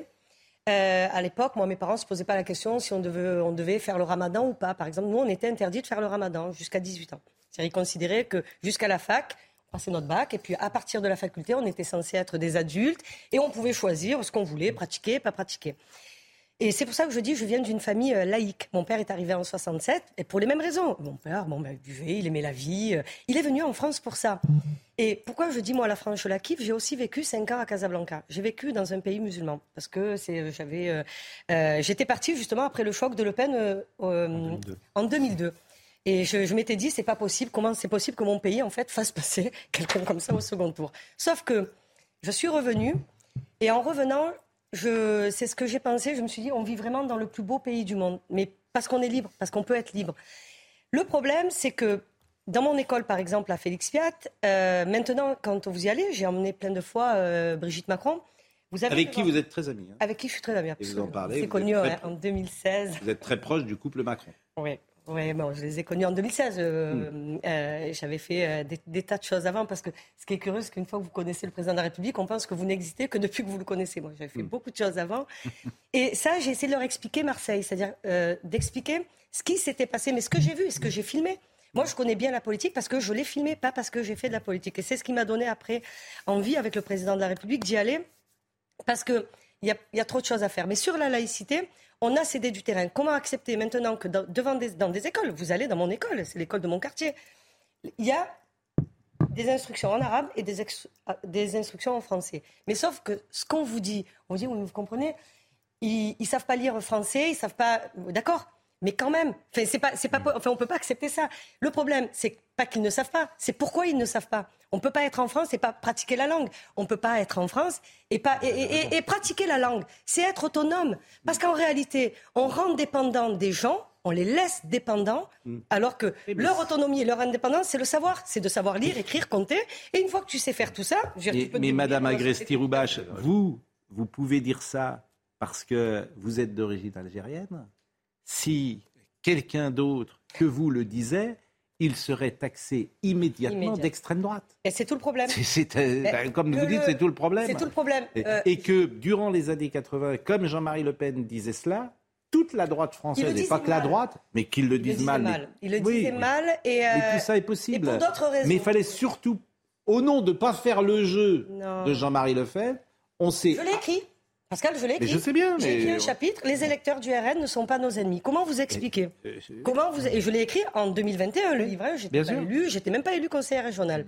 J'avais jamais fait de politique de ma vie, mais je, je dis dans ce chapitre à un moment donné, comment on explique que dans les quartiers nord de Marseille, dans les quartiers nord, le RN fasse des scores de dingue Et je le dis, voilà ce qui va arriver. Ils vont revenir, et je l'explique, hein, ils vont revenir et ils vont gagner. J'avais prédit ce qui allait se passer en 2022, que le RN allait faire une poussée énorme, parce qu'à force de traiter les électeurs du RN de facho, c'est pas une politique, c'est pas une ligne. On ne Mais- peut pas faire oui, ça. mais si vous Parce êtes que ami avec, vous avez euh, des gens d'origine maghrébine Oui. qui votent Jean-Marie Le Mais Pen. si vous êtes ami, euh, mais Emmanuel Macron, c'est sa stratégie.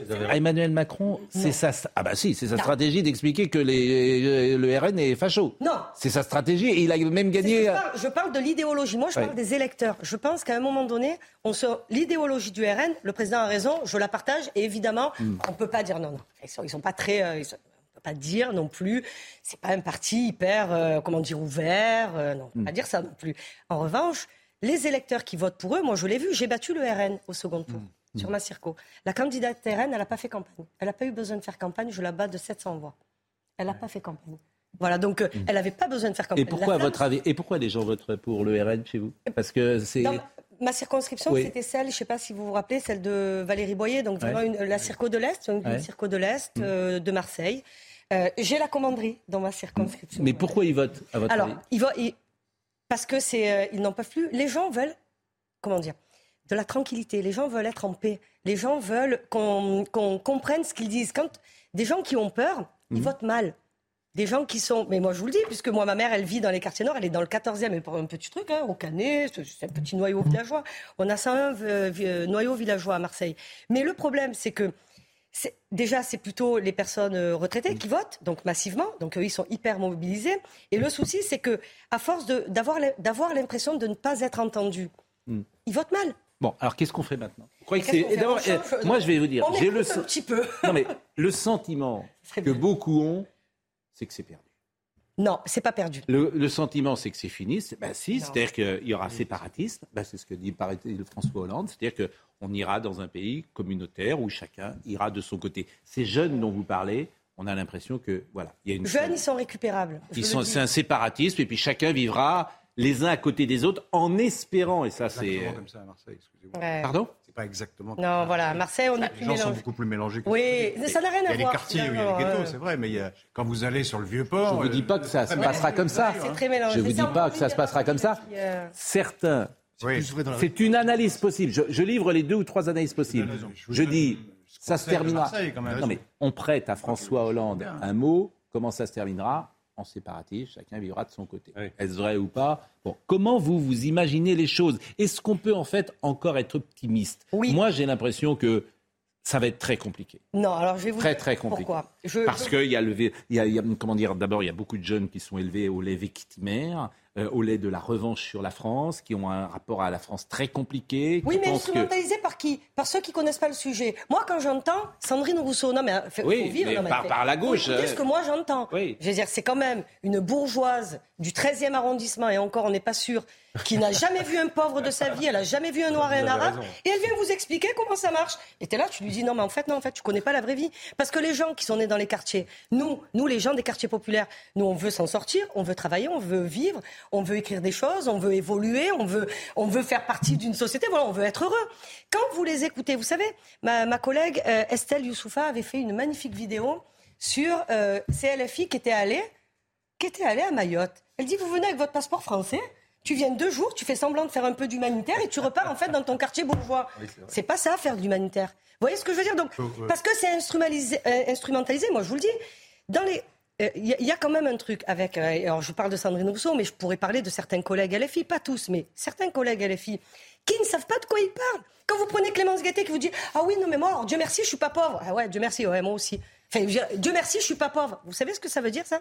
Ça veut dire je suis très contente quand même d'être née là où je suis née Non, mais ils une bonne instrumentalisent. Là où vous avez raison, c'est qu'ils instrumentalisent. Absolument. ce- en, espérant récupérer les voix. Ça, Pascal, ils l'ont pris. Ils l'ont pris. Oui, Quand vous vrai. voyez Manuel Bompard, qui est élu chez moi, il est, il est venu pendant trois, trois fois pendant la campagne. Il fait 73%, il fait le meilleur score de tous les députés. Pourquoi? Dans les quartiers, ça vote pas. Et quand ça vote, ça vote pour Mélenchon. Et vous savez pourquoi ça vote pour Mélenchon? Ou pour le Rassemblement national, selon le coin où on est Parce qu'en fait, ils vous disent Ah oui, non, mais lui, euh, il, aime, il aime les musulmans. Alors, il va falloir m'expliquer en quoi Jean-Luc Mélenchon aime les musulmans. C'est-à-dire en quoi il est islamophile. Et la réalité, c'est que eux sont allés chercher un électorat, ils ont su le travailler, ils ont vraiment su euh, donner les mots et euh, donner les mots, mais toucher les gens sur quelque chose, mais sur le fond. Bah, sur le fond. Déjà, quand il parle de l'apartheid en Israël, déjà, il gagne des voix. Absolument, Ça, c'est sûr. absolument. Eh ben, non mais vous voyez, c'était mon, mon, mon Ils de- instrumentalisent beaucoup le conflit israélo-palestinien, ça c'est une évidence. Mais c'est une évidence. Mais voilà, et ça, c'est que de la politique, parce que pareil. À Marseille, c'est un socialiste qui est maire. hein. Oui, non, enfin, Enfin, c'était une, non, verte. Non, non, non, non. Est c'est. Michel Rubirola qui a été élu, c'était une verte. hein, on va le Actuellement, le maire est Voilà. socialiste. Non, il a quitté le Parti Socialiste. Enfin bon, pas Mais embêter. tous le Parti Socialiste. Ils le tous. Non, on a, on a le printemps Il est marseillais qui est National, l'équivalent de la NUPES, absolument. Mais, regardez, oui, mais regardez ce qui s'est passé euh, aux dernières est, on votait législatives. librement quand même. J'ai une collègue, Gisèle Louis, qui a pris la plus grande circonscription de Marseille, la, circons- la circonscription du 13e et 14e arrondissement, dans le nord de la ville. Enfin, tout ça, alors, per- personne n'ose le dire, mais il faut regarder pourquoi les gens votent et quand ils votent, pourquoi ils votent tel ou tel. Non, mais c'est. ça- On l'a compris, vous êtes Renaissance. hein. Je ne sais pas si je, Ah oui. euh, voilà, je, je, je crois pas l'avoir dit. Vous avez d'ailleurs parfois œuvré à un rapprochement LR euh, Renaissance. Euh, non, Renaud Muselier, euh, Renaud Muselier, président de la République. Pourquoi? Parce que nous, on a un vrai problème avec le RN. Président de la République, Renaud Muselier. De la région sud. Sauf s'il a peut-être des ambitions. Ouais, ouais. Mais, euh, non. non, mais votre discours, la- la- la- Il fallait barrer le RN. Je veux dire, pourquoi cette alliance Ouais. C'était quand même l'objectif clair. Je l'ai écrit. Mm. C'était quand même de barrer le RN. On avait Mariani quand même en face. Mais votre euh, discours, la- le, le souci, c'est que vous, vous parlez, en fait, c'est très rafraîchissant ce que vous dites. Et il y a beaucoup de gens qui sont évidemment d'accord, sans doute, avec euh, ce que vous dites au-delà de vos Plus opinions politiques. croyez. Mais j'en suis Euh, convaincu. Simplement, vous êtes. J'ai envie de dire que les gens des quartiers qui parlent, il y en a très peu. C'est ça le, souci. micro mais, je- mais, mais moi, j'ai le sentiment qu'on leur tend le micro. Je- vraiment, j'ai ce sentiment, mais j'ai le sentiment qu'il y a quelques ambiguïtés Eh ben, parfois. je vais vous dire une précision sur mon élection aux dernières Ouais. aux législatives. On m'a posé la question mais pourquoi tu pars pas dans les quartiers nord? Oui. Parce que, ben, je, je sais pas, j'habite à Saint-Barnabé, je- vais être Oui. élu là où j'habite, quoi, dans les quartiers est, plutôt très bourgeois. Ouais, dans l'équivalent, c'est l'équivalent du 7e à Paris. euh, donc je me dis, mais pourquoi est-ce que, parce que je suis d'origine Mm. algérienne, je devrais être élu dans les quartiers nord. Non seulement j'en ai pas envie, non seulement j'y vis pas. Et je connais très bien ma circonscription. Donc non, je vais plutôt partir dans une circo très compliquée parce que sur le papier, elle était perdue. C'était une Votre prédécesseur, c'était M. Ravier. Absolument. Oui. Absolument, absolument. Et Valérie Boyer, qui, a, qui, a, qui était juste avant, et après, avant elle, Roland Blum, qui a été... Bon, moi, je vraiment, euh, c'est, c'est- c'est- en fait, ce qui est intéressant, c'est toujours pareil, c'est ce que vous dites, c'est, euh, j'allais dire la vérité, en tout cas, c'est la vôtre, mais Noël euh, ou Laïd Voilà, non, mais vous dites les choses avec sincérité, authenticité. Ah oui, alors justement, pardon. Bon. Noël ou l'Aïd Ouais. Euh, j'ai des, allait j'ai des amis, j'ai des amis élus qui me disent que euh, justement, euh, et j'ai pu le constater sur les réseaux sociaux, c'est que euh, dans une partie, dans une fraction de la population euh, de culture arabo-musulmane, euh, il y a la volonté de remplacer l'Aïd par Noël. Moi, j'ai vu, par exemple, sur Twitter, des, des- des gens qui disaient, bah, tiens, qu'est-ce que je vais acheter? Pour mes enfants pour Noël mais en toute innocence. Absolument. Tout le monde, ils ont été harcelés, Tout harcelés par un certain nombre de fréristes, d'accord, Oui, oui. sur le mode tu ne peux pas, tu n'as pas le droit Oui, de. de- ça. Et ça, ce sont des signaux, mais c'est des signaux super importants. Mais bien sûr, mais, Super mais important. bien sûr, mais encore Voilà. faut-il ne pas les nier. Mais qu'est-ce qu'on fait contre, mais concrètement par rapport à ça Qu'est-ce qu'on fait Je vais vous dire. À l'école, concrètement, on fait quoi? Déjà, à l'école, on arrête avec le- la polémique sur euh, on doit mesurer euh, si c'est une, ba- une abaya ou si c'est un camis. Euh, N'importe qui ici autour de la table sait reconnaître une abaya et un camis. Enfin, voilà, pas besoin d'avoir fait l'ENA pour comprendre. Ça, c'est la première chose. Deuxième chose, responsabiliser ré- réellement les, euh, quand je dis euh, les, les parents, je reviens toujours aux parents. Parce que l'entrisme frériste, il est de partout. Il est de partout. Mais pourquoi? Parce qu'ils viennent se substituer, ils viennent emmener un service public qui a disparu dans certains quartiers. C'est comme ça, en fait, qu'ils Alors, juste un mot après, parce que je veux qu'on parle avec Jacques Vendroux de Furiani, mais là, là, vous, vraiment, je, je trouve qu'il y a un courage et parfois une naïveté euh, chez. Laurent Geoffrin ou euh, euh, une volonté de ne pas voir, de dire on va pas légiférer sur un, bout de tissu, dit-il. On a légiféré, je vous dis. Attendez, attendez. qui est- 2004 Attendez, attendez, Laurent. Je vous lis simplement.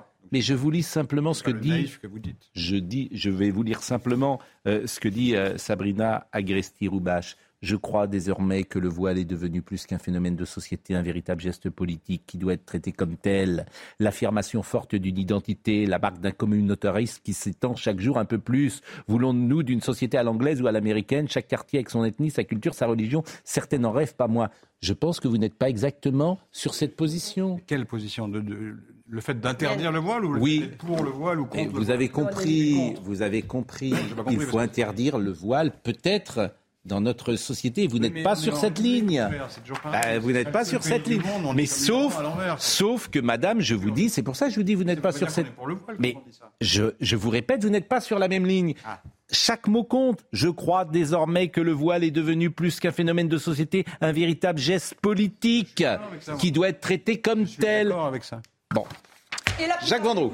Jacques Vendroux, le Furiani. Jacques Vendroux Furiani, parce qu'il est déjà 10h25, euh, 31 ans, un anniversaire célèbre, 5 mai 92, la tribune Armand Césari de Bastia qui s'effondre, 19 morts. 2357 personnes avaient également été blessées, plusieurs journalistes parmi euh, les victimes. Vous étiez avec euh, J'étais tout en haut de la tribune. tout en haut de la tribune. tombée. Bon. Euh, chaque jour, vous pensez à Furiani? C'est très curieux parce que c'est un, c'est un drame permanent. On est, euh, on est obligé d'y penser tous les jours. Moi, je ne vais pas jouer euh, les martyrs, etc. Parce que moi, j'ai un métier, je travaille à Europe 1, tout se passe bien, je suis heureux, j'ai des enfants, des petits-enfants.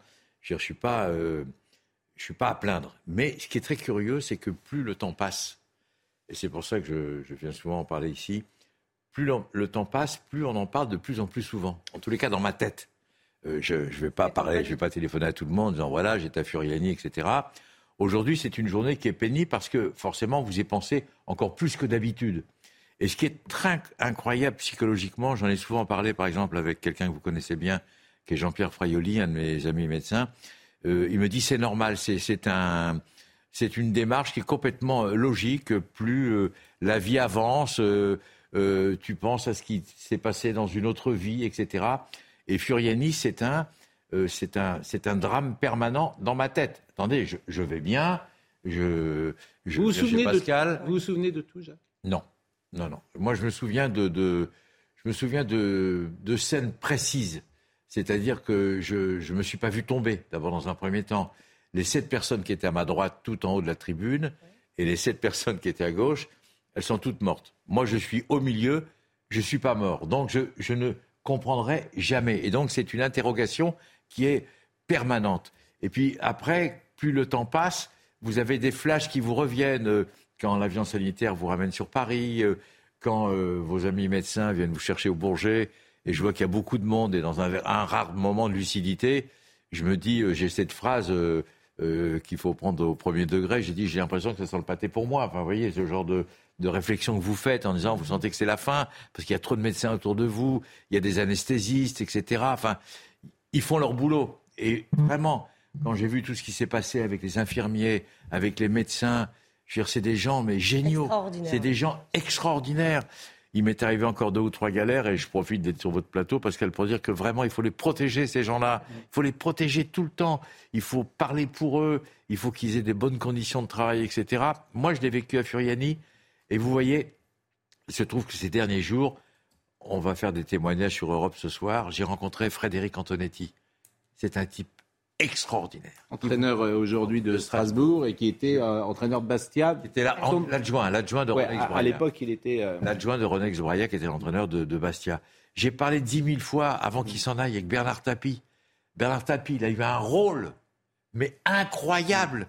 Quand la tribune est tombée, il est devenu chef de bande.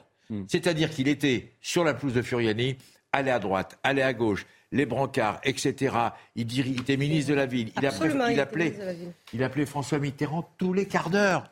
Et François Mitterrand lui disait On en est où? Je vais venir. Qu'est-ce qui se passe? Etc. On était.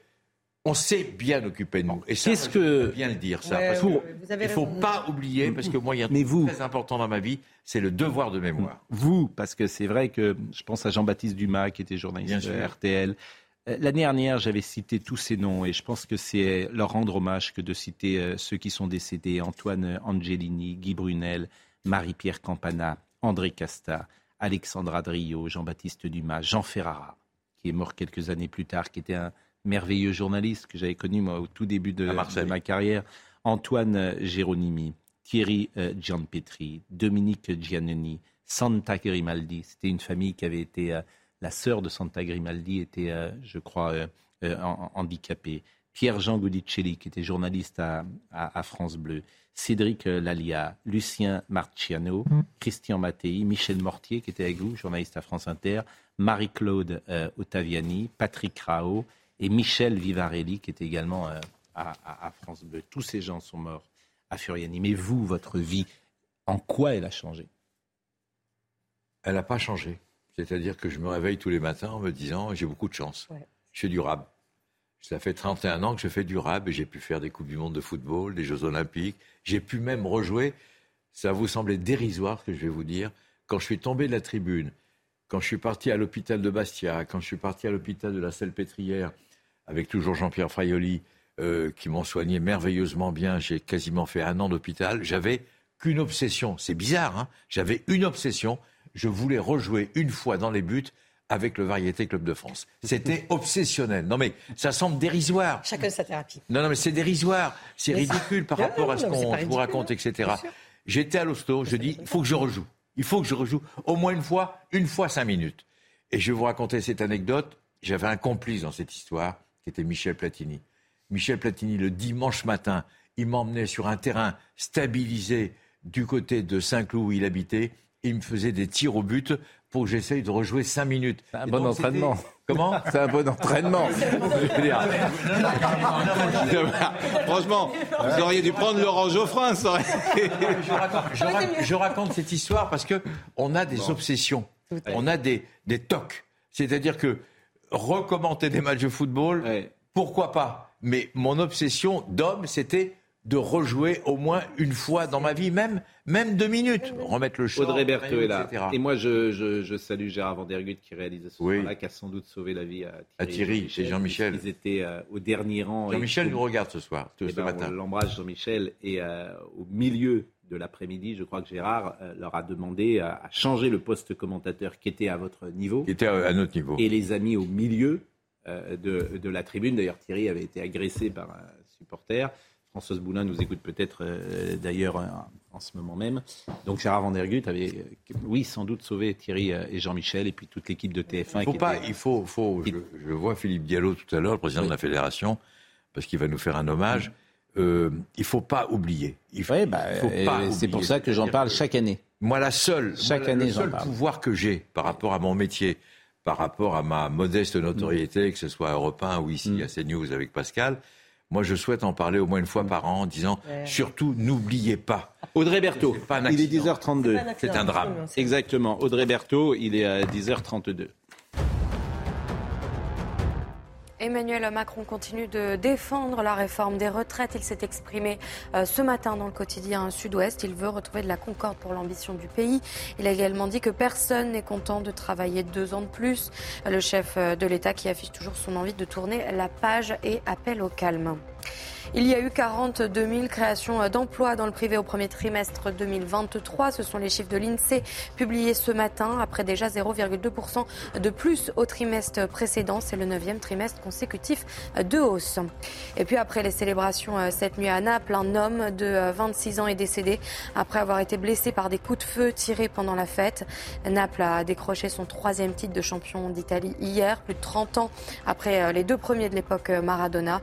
Des milliers de personnes étaient réunies. 200 personnes ont également été blessées.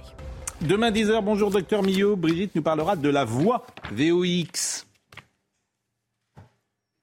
Ta voix quand tu l'entends bah Non, puisque je la reconnais pas. Ah, euh... C'est exactement ça, tu l'aimes pas parce que tu ne la reconnais pas. Mais pourquoi c'est si différent? Pourquoi? Parce que comme je t'expliquais tout à l'heure, la voix, donc elle part, le souffle, c'est les poumons, puis après, mmh. elle va résonner. Et quand elle résonne, elle passe un peu partout. Or, toi, oui. la voix que tu entends, toi, c'est ta voix solidienne qui passe par la les vibrations osseuses, etc. J'entends dans de, mon corps, tu Voilà, de, de, de, tout, tout ce qui se passe avec euh, les fosses nasales, les sinus, etc., tous les os du visage. Donc, la voix que vous entendez quand vous parlez, c'est ce qu'on appelle une voix solidienne. En revanche, la voix que les autres entendent, c'est la voix aérienne. Moi, ce que j'entends ah, oui, ta voix, c'est les vibrations qui sortent de ta bouche. Mais c'est la même voix, mais entendue d'un point de vue voilà. euh, différent. Et en fait, la, la, la voix que tu entends quand tu l'écoutes, c'est la voix que les autres entendent. Ah. Et Dieu sait si la voix est importante dans nos métiers. Et vous, vous avez une voix reconnaissable, reconnaissable entre tous, toutes, euh, cher Jacques. Et c'était bien que vous soyez avec nous ce matin. Malheureusement, notre émission se termine. C'est dommage parce qu'on aurait pu vous On avait écouter. plein de choses à dire. Exactement, mais On se c'est. retrouvera pour euh, vendredi prochain. Absolument. Vendredi Vendroux.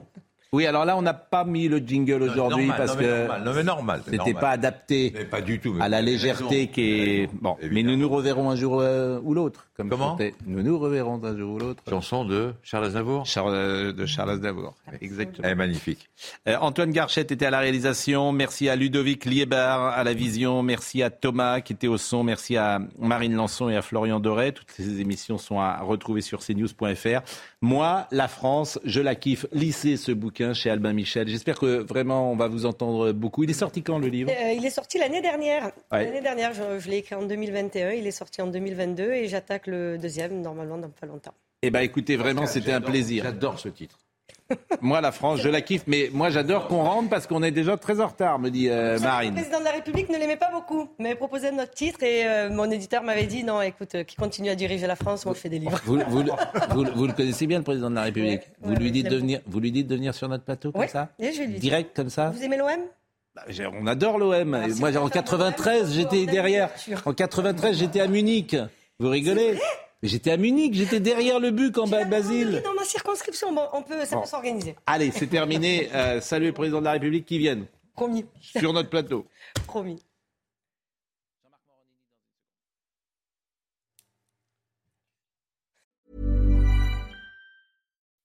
When you make decisions for your company, you look for the no brainers. If you have a lot of mailing to do, stamps.com is the ultimate no brainer.